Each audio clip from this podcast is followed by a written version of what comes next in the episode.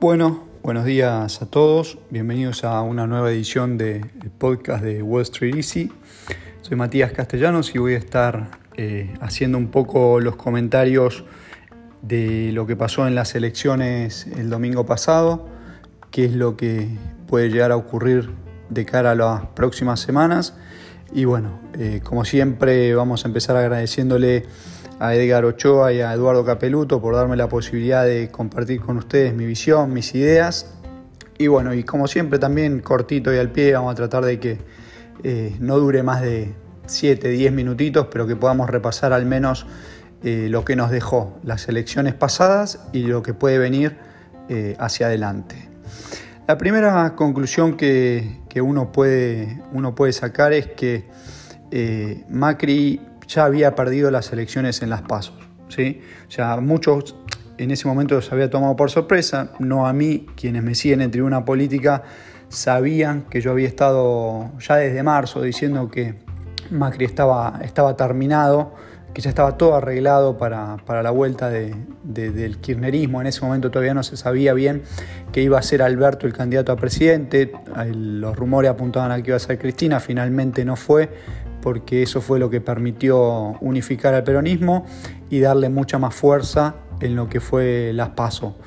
Eh, el domingo es, nada, es la conclusión de un periodo muy, muy eh, difícil eh, en Argentina. Fueron cuatro años bastante complicados e interminables.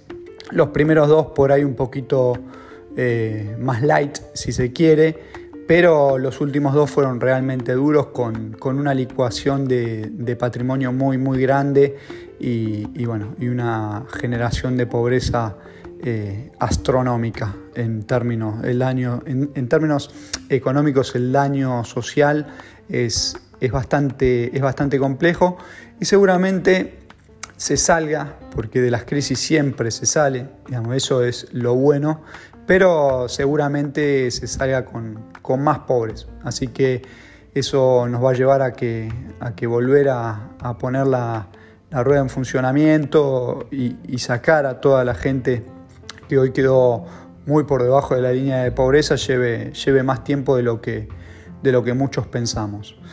Pero, pero bueno, eh, se inicia ahora la etapa de transición, después de diciembre será una nueva etapa política y económica en Argentina y en principio comentar lo que van a ser o lo que en mi visión serían los, 40 días de, la transición. Eh, parece, parece que bueno, más o menos estaría todo encaminado para que, la transición sea tranquila. Creo que en el fondo todos queremos un poco eso, podría ser hasta quizás un salto institucional eh, para nosotros como sociedad, ¿no? Eh, que no todos los traspasos tengan que ser eh, a los tumbos o con crisis o con caos, sino que quizás algo de lo que podamos llevarnos de todo este periodo sea que, se puede perder una elección, que se puede entregar un mandato y que bueno, y que en diciembre se puede volver a, a arrancar otro periodo.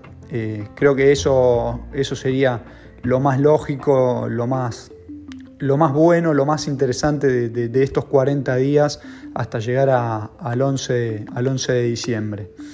Eh, hay muchas reuniones entre equipos técnicos. Hoy creo que el principal objetivo eh, monitorear o el principal objetivo a hacer foco como para, para empezar a descomprimir la situación, la situación económica y la complejidad eh, está pasando básicamente por, por, la tasa de interés. ¿sí?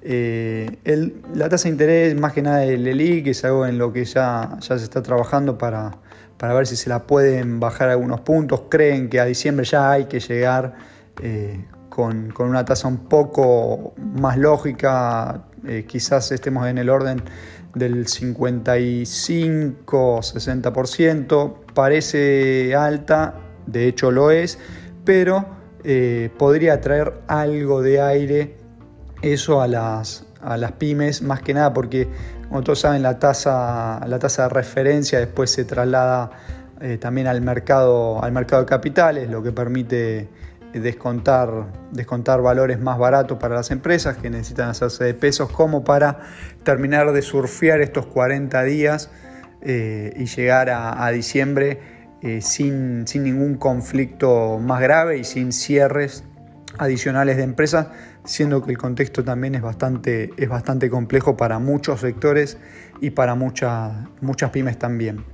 Así que creo que el, foco de la transición tiene que estar ahí, en reducir la tasa, la tasa de interés. Eh, en materia de dólar, me parece que, bueno, muchos ayer me preguntaron, entre ayer y, hoy, me preguntaron por qué se había dado eh, la baja eh, del blue y del dólar, siendo que con mayor cepo uno debería esperar que, nada, que aumente la demanda del informal o a su vez también de, empresas en el vía dólar MEP. Lo que sí estaba claro es que el viernes se fueron todos, eh, se fueron todos dolarizados. Ya desde, desde, el miércoles pasado se veía muchísima demanda, tanto en el, sector informal como en el sector eh, formal, para, para, fuga, para, bueno, vía dólar MEP, vía dólar blue. Había muchísima demanda, los cueveros casi no vendían, solo compraban. Eso siempre es un indicador de lo que ellos están de lo que están viendo. Ustedes saben yo siempre cuando puedo en Twitter más o menos les comento qué es lo que me dice mi, cuevero amigo y bueno, en ese sentido él ya me venía diciendo que, no estaba vendiendo, que venía juntando, que la dinámica pre, preelectoral iba a iba a meterle mucha presión y que bueno, y que eso se iba a ver materializado en los precios. Y definitivamente fue lo que pasó. Los últimos tres días se secó la plaza de pesos, no había para nada, no había un peso dando vuelta. Las empresas se fueron al fin de semana dolarizadas, con la expectativa quizás de que el lunes, no sé, el dólar abriera, abriera un 10, un 15, un 20%, como había pasado tras las pasos, eh, y bueno, quizás hacer algo de diferencia ahí o quizás también preservar el valor de, los pesos existentes. Así que se fueron, la cuestión es que se fueron todos dolarizados al fin de semana.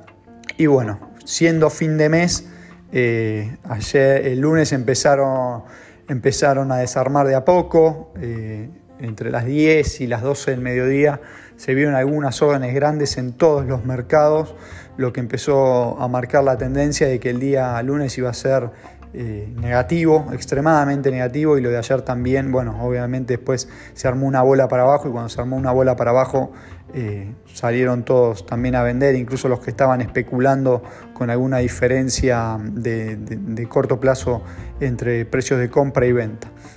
Pero básicamente quienes vendieron fueron, eh, o quienes empezaron a marcar armar la bola esta para abajo fueron las empresas que tenían que cubrir cámara y sueldos y se habían ido dolarizadas el viernes y bueno, eh, nada, ante el movimiento del billete en la apertura del lunes decidieron las que compraron a buenos precios tomar ganancia y, bueno, y eso generó, generó una bola para abajo metiéndole mucha presión. Eh, el desarme puede ser brutal, todavía no está, no, está, no está fijo que ya hayamos visto el piso del blue, hoy va a ser un día clave también como para para verlo, del Blue, del MEP, del contado con liqui. Eh, va a haber muchos ojos puestos ahí eh, viendo eh, la evolución de los precios, así que seguramente no hayamos visto todavía el, piso de, los valores, siendo que no había pesos la semana pasada dando vueltas, así que todos esos pesos está claro que están en dólares y habrá que ver la urgencia que tiene cada uno eh, como para esperarlo en caso de que sea necesario y si no, tener que salir a vender. Eh, por ese lado, eso explica más que nada el movimiento del billete en sus tres versiones. El oficial ya la verdad que no, no, no, es, no es de gran referencia, eh, más que nada porque con el cepo que tenemos, básicamente 200 dólares es cero hoy, eh, cepo total, es un cepo muy, muy, muy profundo, así que no, hoy no hay, no hay prácticamente demanda de dólar oficial para nada, así que es un mercado que hoy está muy fácil de ser intervenido por el, por el Banco Central, los bancos públicos, eh, así que no, no, veo mucha referencia ahí. Sin embargo, bueno, el dólar lograron en estos dos días bajarlo un poco, eh, quitarle presión y bueno, un dólar que baja o un dólar que se mantiene calmo siempre, siempre es positivo, más que nada eh, por los efectos inflacionarios que esto pueda tener. Ya todos saben que entre el viernes y el sábado, con la subida del dólar, muchas empresas remarcaron precios, por lo que a mí me llegó de comentarios básicamente consumo masivo, electrodomésticos, bueno, eh, empresas vinculadas a la construcción, a la venta de materiales de construcción también tuvieron eh, marcajes de precios significativos que anduvieron en el orden de entre el 15 y el 20%.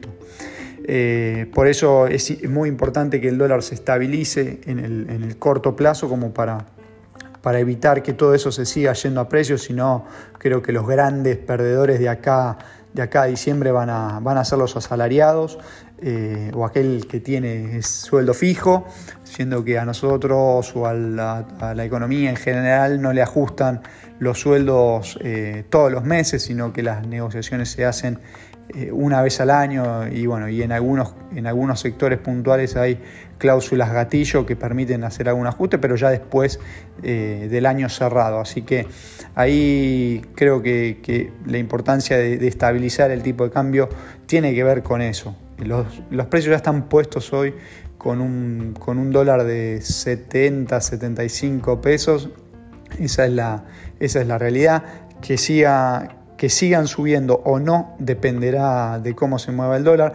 Los precios no van a bajar por más que tengamos algún movimiento eh, retractivo en el, dólar, que, agache un poco, que descomprima la presión. Eso no, no, se va a ver trasladado a precios. Digamos, los precios ya se acomodaron y, ahora, por más que el, el, billete baje en cualquiera de sus versiones, eso no se va a trasladar a precio. Ya elevaron la vara eh, de, precio un poquito para arriba, así que ahí se va a quedar.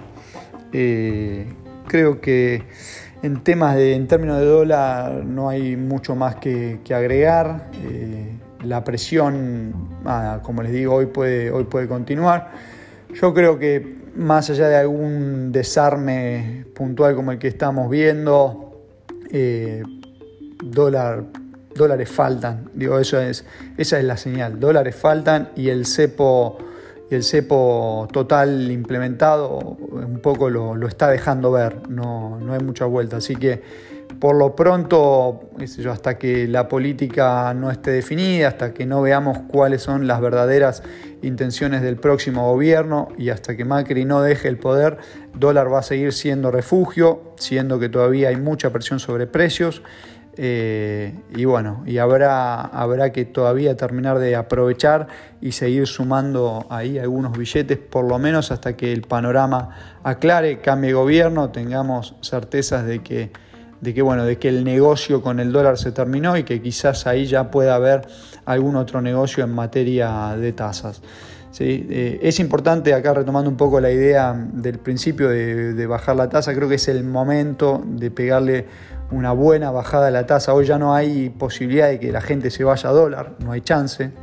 Así que es el momento indicado como para, bajar la tasa de interés. Ya con, este nivel de, de, cepo me parece, me parece fundamental eh, voltear la tasa de interés. Si no, va a ser muy difícil eh, que la cosa se reactive. Si tenemos alguna baja de tasa, quizás en las próximas semanas, es muy probable, es muy probable que a partir de marzo, abril del año que viene tengamos, tengamos alguna señal positiva en la economía, eh, pero bueno, cuanto más tarden en tomarse esas medidas, más, más se va a prolongar en el tiempo eh, tocar el piso en la economía y poder salir de, la crisis y de, la depreflación en la que estamos sumergidos. Es un contexto extremadamente complejo, los libros no cubren este tipo de situaciones. Los libros en su mayoría llegan a esta inflación. Hoy Argentina no está, pero para nada en esta inflación. Esta inflación estuvo entre 2016 y 2017.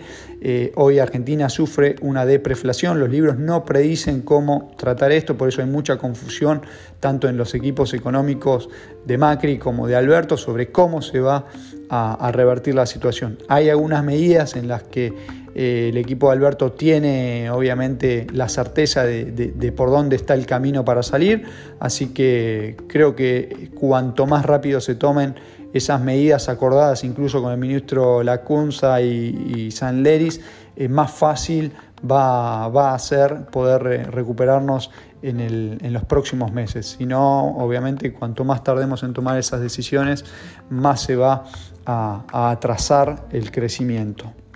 En materia eh, de renta variable, lunes y martes hubo eh, mucha presión en bancos y energéticas. Ayer justo yo tuiteaba algo eh, respecto a EDN, Edenor, donde hubo un pase muy grande de acciones.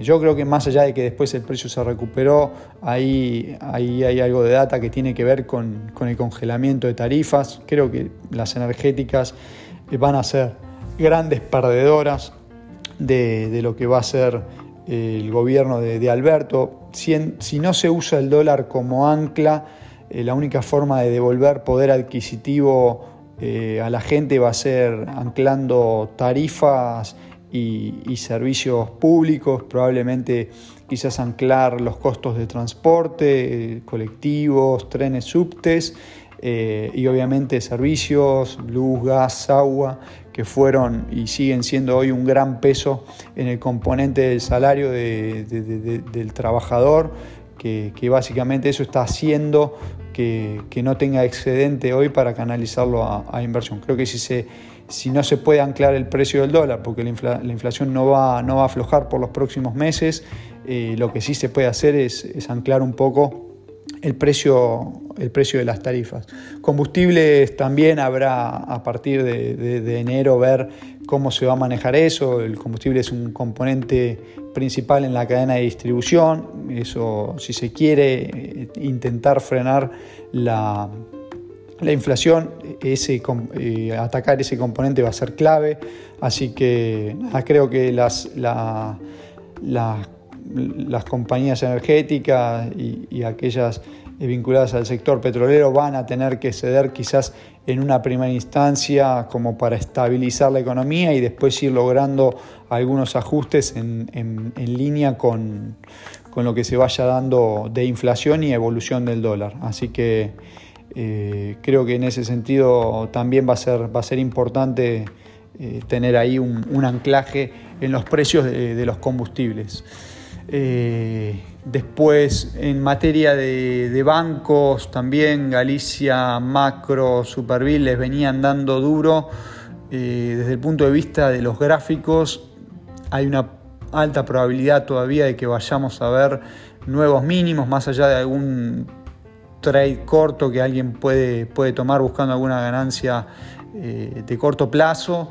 Me parece que todavía no, estamos, no estamos en piso, hay que terminar de ver bien qué, va a pasar después de la asunción de, Alberto, las medidas que efectivamente se terminen tomando, y hay muchos rumores, pero no hay la certeza de que vayan, vayan a ser esas, así que quizás todavía falte depurar algo más en renta variable.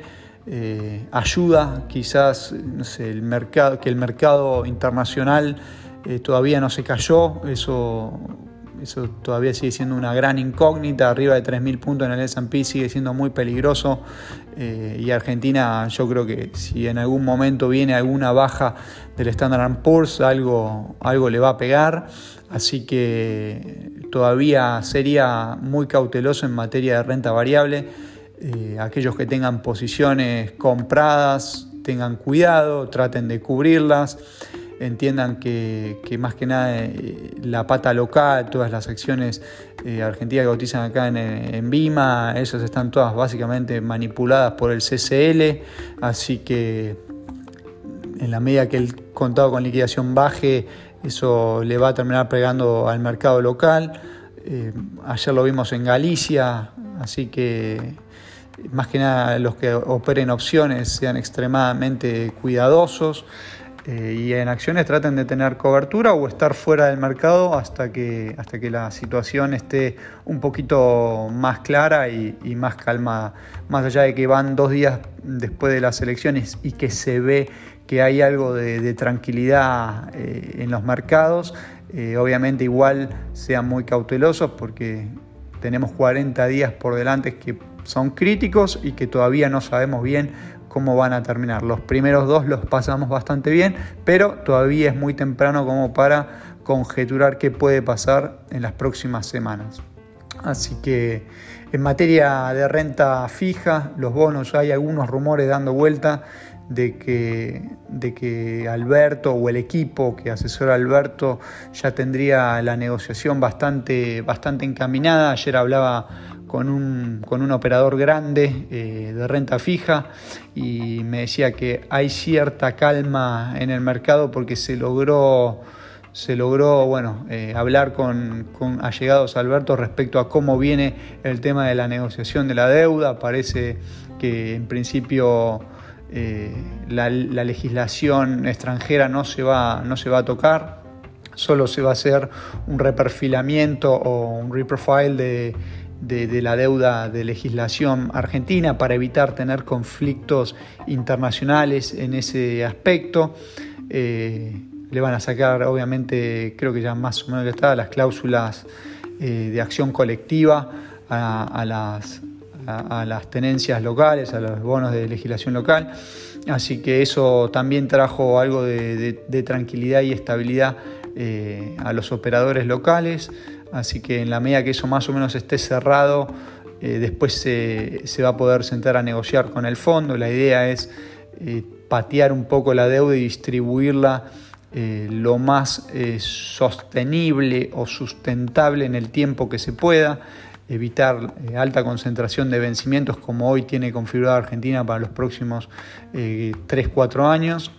La idea es, poder estirarla un poquito, se va seguramente el tema del ETES, algo le va a pegar, AO20 seguramente también, AI24 creo que por ahí viene, viene viene la reestructuración o, el reperfilamiento y bueno, una vez que esté ya cerrado todo el tema de la deuda local, se podrá sentar ahí a negociar o quizás en paralelo también con el FMI como para estirar eh, plazos.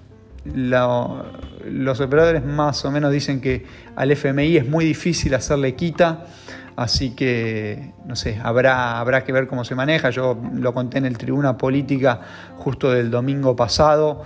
Eh, para mí es necesaria eh, quita de deuda, si no, no sirve, eh, se va a complicar, más que nada porque el negocio del estiramiento de plazos sin, sin quita es el gran negocio de los fondos de los fondos de inversión y de los grandes tenedores, los pequeños eh, ahorristas o los pequeños tenedores o los medianos eh, habían entrado con un objetivo de ir cobrando el flujo, así que cuanto más le estires el plazo, más le vas a complicar la inversión a, los, a los, pequeños tenedores, así que creo que, que no sería lo óptimo eh, solo estirar los plazos sin hacer quita y sin tocar intereses, porque me parece, me parece que, la, situación va a ser insostenible quizás en el, en el, mediano plazo. Creo que lo que se resuelva acá puede, puede definir el futuro de la Argentina en los próximos cuatro o seis años, así que por eso es clave hacer una buena, una buena reestructuración eh, de deuda y, a partir de ahí, bueno, empezar a, a sentar las bases de crecimiento como para poder eh, repagar toda, toda esa deuda. Eh, creo que no me olvido ningún tema más. La idea era hacer el, podcast este, el domingo a la noche, pero eh, como nadie sabía después de, de, los resultados cómo podía abrir el mercado y eso, preferí tener algo de cautela y quizás hacerlo, hacerlo hoy martes a la mañana, eh, ya con un poquito digerido el lunes, eh, digerido las noticias del martes, perdón, hacerlo hoy miércoles a la mañana, como para tener dos días de, depuración y, tratar de entender bien qué es lo que, es lo que están haciendo. Eh, como perlita, si quieren, les dejo, les dejo acá una nota que tiene que ver con que si efectivamente se da la baja, la baja de, de, tasas como se especula, eh, va a haber algo de presión en el dólar, quizás en el dólar, en el dólar MEP, que es al que pueden ir a comprar los bancos eh, y las empresas. Así que nada, creo que la, baja, podemos ver una, baja brutal, bastante importante, porque puede ser que le estén armando la entrada a, los, grandes bancos y, a, inversores que necesiten, que necesiten dolarizar eh, de cara a, las próximas, a los próximos meses. Así que eh, la baja, como siempre por ahora del dólar, es, es oportunidad de compra. En estos niveles está más que razonable. Eh, y con el resto de los activos sean extremadamente cuidadosos, lo que busquen tasas, traten de aprovechar tasas de caución, eh, que son por ahí las que pagan un poquito más. Los fondos comunes de inversión están hoy un poquito más abajo, está rindiendo cerca del 40-42 eh, y a medida que se vayan trasladando la baja de tasas a los plazos fijos, todos los fondos de money market seguramente eh, vayan bajando sus rendimientos, así que de a poquito va a haber que ir acostumbrándose quizás a, convivir con tasas más bajas. Así que eso básicamente es todo. Eh, a quienes obviamente como siempre se toman el tiempo de escuchar el podcast hasta acá, quiero dejarles un agradecimiento. Eh, obviamente quienes tengan dudas, consultas, saben que pueden escribirnos vía Twitter, vía Instagram, por mail. Eh, a los lectores de Tribuna Política, saben que tiene el canal abierto para, consultarme. Yo en general siempre respondo todo, eh, a veces tardo un poquito más, a veces tardo un poquito menos, pero siempre, siempre, siempre respondo, respondo todo. Así que, bueno, no hay mucho más que agregar. Les mando un gran abrazo a todos. Más, máxima cautela, eh, más allá de este, esta pequeña estabilización que estamos viendo en el corto plazo. Oportunidades va a haber siempre, eh, porque así es el mercado. Lo único que hay que ir viendo es hacia dónde va ahora la nueva economía, como para estar posicionados del lado del lado correcto y, poder obviamente seguir generando ingresos y cuidando, cuidando nuestro patrimonio. Les mando un gran abrazo a todos y buenas inversiones. Que tengan buen día. Chao.